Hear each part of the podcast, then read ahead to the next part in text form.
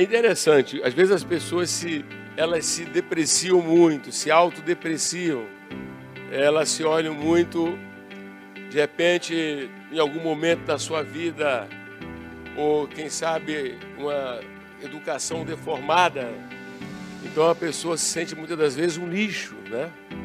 E criando muitas das vezes, embaraçando sua personalidade e criando muitas vezes até dificuldade de prosperar no trabalho ou em outras áreas, prejudicando muitas vezes até, o seu, um, até um casamento. Mas tudo isso muda quando você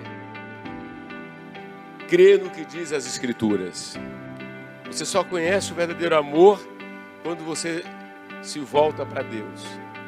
Ele diz: Com amor eterno eu te amei e com benignidade eu te atraí.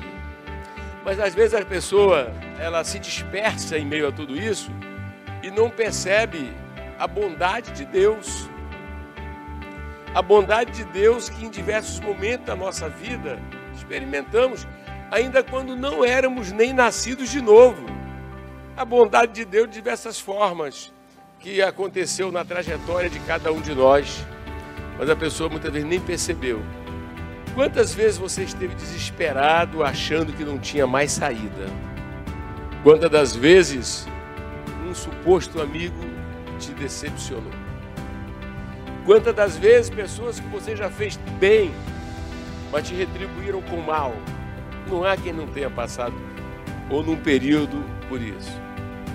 Mas em meio a tudo isso, você não sabe de onde veio a força. Mas eu sei da fraqueza você tirou força.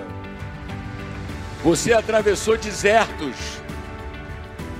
Você atravessou mares.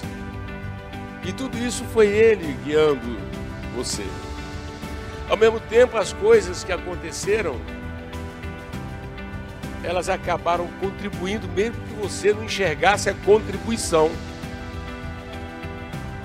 Quantos chegaram a um ponto mais alto por causa das tribulações. Vamos dar glórias a Deus, porque coisas maiores virão, porque você atravessou, não chegou ainda no final da caminhada, mas vai chegar. Vai chegar.